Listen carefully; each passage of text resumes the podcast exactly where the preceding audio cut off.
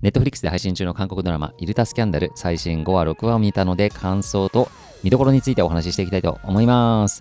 いや、今週も面白かったですね。まあ、ただね、振り返ってみると、あんまり進まなかったですかね、5話、6話って。うん、なんかあんまりストーリー自体は進まなかったかなと思いますが、まあ、あっという間の2話でした。はい。今週ね、私ね、ちょっと忙しくて一気見5話、6話ね、したんですけど、もう見ててね、楽しい気分になれる素敵なドラマだなと思います。見どころ1つ目いきましょう。今週5話、6話の見どころは、殺人事件の容疑者、まさかのソンジェの兄、しかもニート。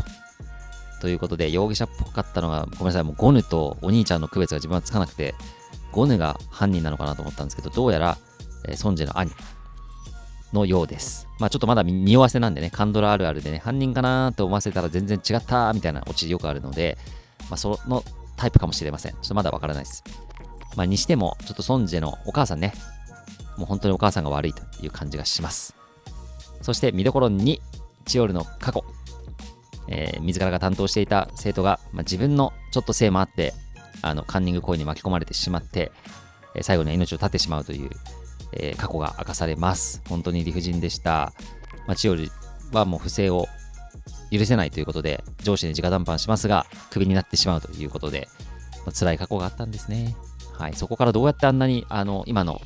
ポジションまであの回復できたというか上り詰めたのかなっていう、まあ、そこのサクセスストーリーもぜひ今後明かされてほしいなと思います。そして見どころ3つ目。ヘイト・ソンジェのデート。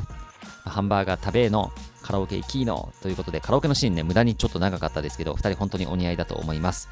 まあ、最近はゴルに邪魔されてますけど2人にはぜひうまくいってほしいです。カラオケ終わりの夜の公演のシーンもキュンとしましたね、えー、お互い辛い秘密を明かしおお互いっていうかソンジェだけですね。ソンジェが辛い秘密兄の話をするんですけど、まあ、秘密を守るっていう話がちょっと今後の2人のトラブルのあの伏線でしかないような気もしていて少しもやりましたけども今は幸せそうな2人を見ていて、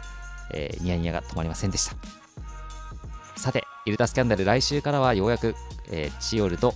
えー、あのおばちゃんねの恋が始まりそうな、え感じがしております。来週も楽しみです。それではまた。